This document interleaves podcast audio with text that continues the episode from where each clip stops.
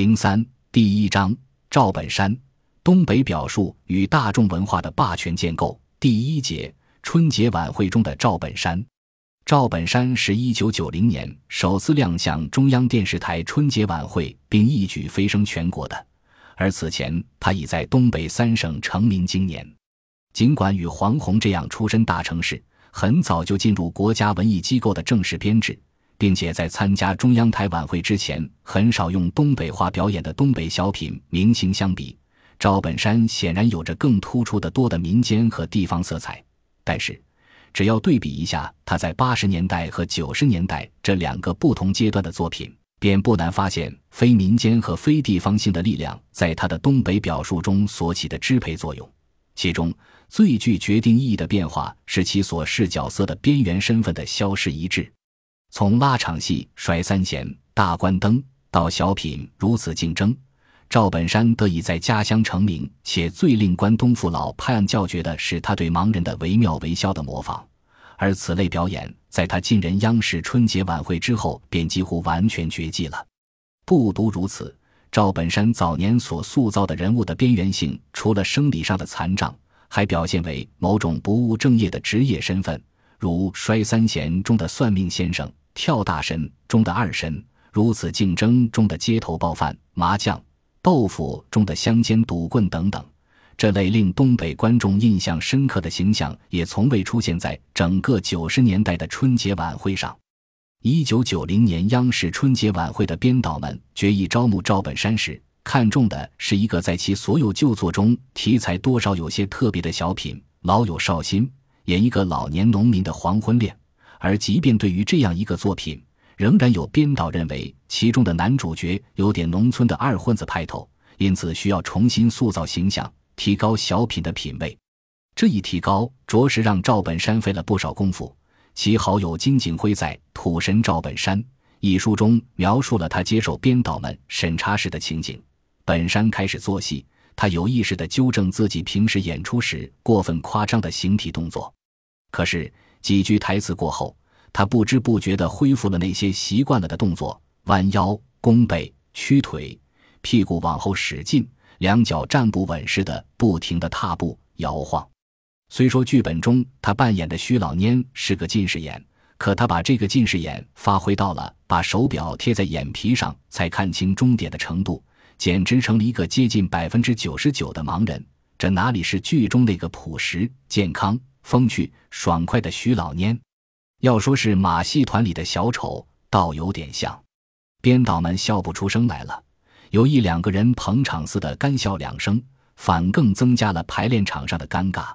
尽管本山有几个包袱甩得很翘，要是在剧场里，必定会叫观众捧腹大笑。可编导们对戏的整体感觉不舒服，笑的神经已无法波动。二句金景辉说。赵本山在经过痛苦思索之后，找到了问题的根源：频繁的演出。他曾带着这个戏，一年里走遍东北三省，演出三四百场，场场爆满，笑声不断。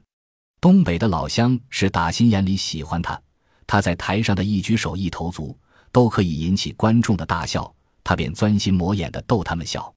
到后来，已经不是戏让观众笑，而是他本人在逗大伙乐。在大伙眼里。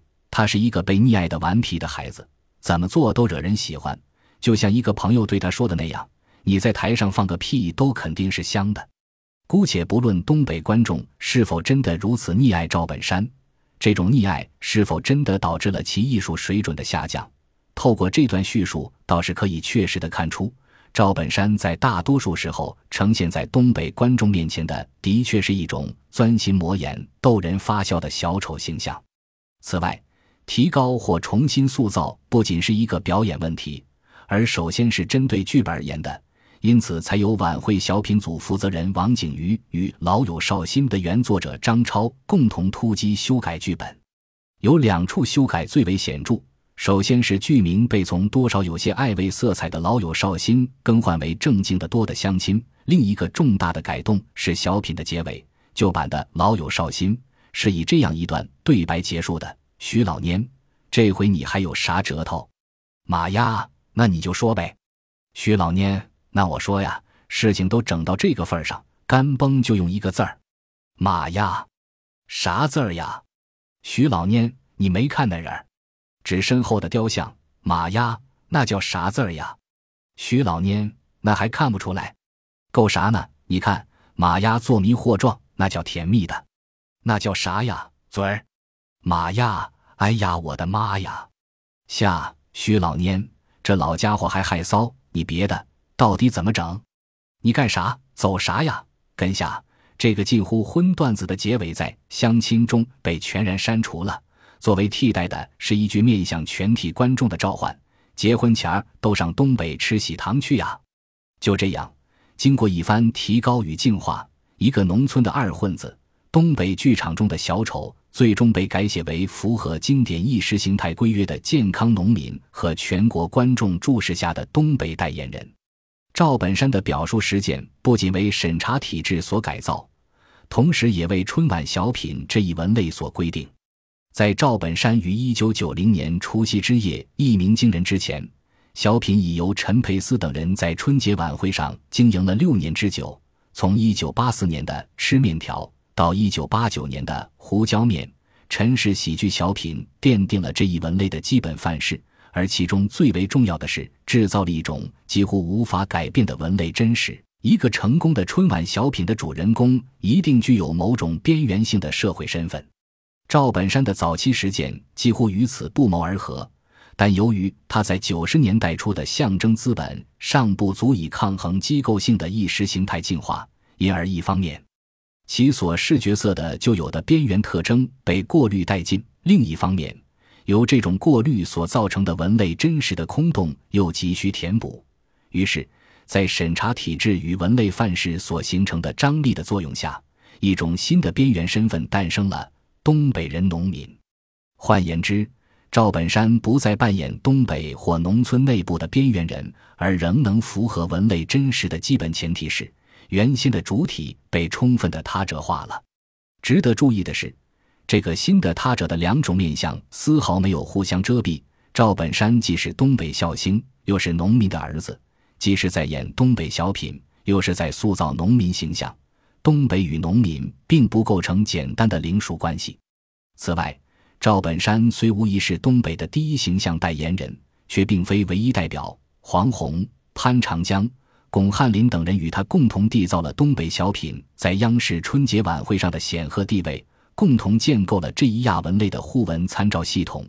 与赵本山长期执着于农民形象不同，这些小品演员所呈现的阶级成分要庞杂得多。但同时又往往与前者分享着共同的定型化特征，如憨直、愚拙、狡黠等。赵本山小品中的农民性能，只完全可以在上述诸人所塑造的大量非农形象的身上找到。故而，在赵本山的小品中，东北与农民、地域身份与阶级身份之间建立的，乃是一种同质性的象征交换，既借重对方的表象以被指认。同时又构成对方呈现必须借重的媒介，不特如此。这个双重身份的他者，还始终为一种特定的历史表象所包裹。从一九九零年开始的二十年里，赵本山不论在春节晚会上扮演何种角色，演绎何种剧情，他那一身毛泽东时代的行头、中山装、八角帽几乎从不曾褪下过，至少是不曾完全褪下。如。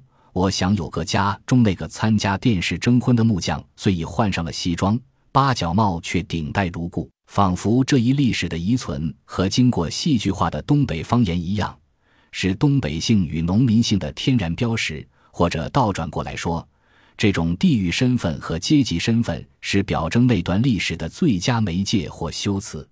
这在一九九九年春节晚会的昨天、今天。明天中获得了最为直观的呈现。尽管小品扮演的是实话实说这一本来凸显个人经历、观点和风格的现代脱口秀形式，然而开场不久，将自己的故事便蜕变成了纵论天下大事的意识形态表述。九八九八不得了，粮食大丰收，洪水被赶跑，百姓安居乐业，齐夸党的领导，尤其人民军队更是天下难找。国外比较乱套，成天勾心斗角。今天内阁下台，明天首相被炒。闹完金融危机，又要弹劾领导。纵观世界风云，风景这边更好。不仅内容是毛泽东时代的意识形态流序，语体风格也是极易辨认的五六十年代新民歌体，更兼直接引用了毛泽东的诗词。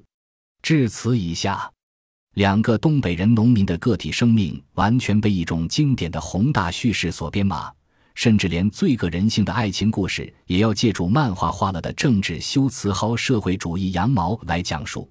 直到节目临近结束时，宋丹丹发表概括性的世纪末感言：“我是生在旧社会，长在红旗下，走在春风里，准备跨世纪。”尽管这段感言、这种宏大叙事，连同昨天、今天、明天的剧名，就创作者的本意而言，无疑是要呈现一种线性的历史进步。然而，谁能想象，把铁岭称作大城市，把美容表述为做个拉皮、拍个黄瓜，把秋波诠释为秋天的菠菜的人，可以真正走进明天，走进新世纪？显然，该小品所再现的是一种在而不属于今天的昨日他者。其引起快感的基础在于以现代化目光凝视前现代历史残留物的时间感觉。需要说明的是，将昨天、今天、明天。作为个案来做分析，并非出自笔者个人的阐释意图，而是源自这个小品受欢迎的程度。凭借该作品，赵本山夺回了失去六年之久的由观众评选的我最喜爱的春节晚会节目戏剧小品类第一名，并由此形成了此后被一再复制的白云黑土模式。而这一模式中的其他作品始终都不曾达到昨天、今天、明天的经典高度。本集播放完毕，感谢您的收听，喜欢请订阅加关注，主页有更多精彩内容。